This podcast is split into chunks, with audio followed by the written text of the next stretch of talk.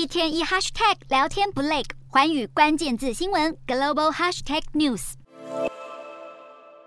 日本新冠疫情再次升温，十五、十六连续两天确诊数都超过十万人，其中东京就占了一万多，北海道的单日感染者数也首度超过一万。各地方政府继续呼吁民众要做好自我保护措施，也要尽速接种疫苗。这两年疫情高峰时，许多的休闲活动都被迫取消。在政府示警，目前疫情正在攀升时，许多日本民众也很担心生活会受到影响。不过另一方面，来到日本观光的旅客持续成长。今年十月，共有约四十五万名外国人申请入境日本，其中观光人数有将近三十万人，大幅度的超过九月人数。虽然目前人数只有疫情爆发前的两成，但预计观光客会继续稳定的增加。日本政府也决定要重新接受观光游轮的到来。两年前的钻石公主号游轮群聚事件，让日本成为疫情关注的焦点。而如今，日本即使尚未摆脱疫情，仍在逐渐恢复过去的观光秩序中。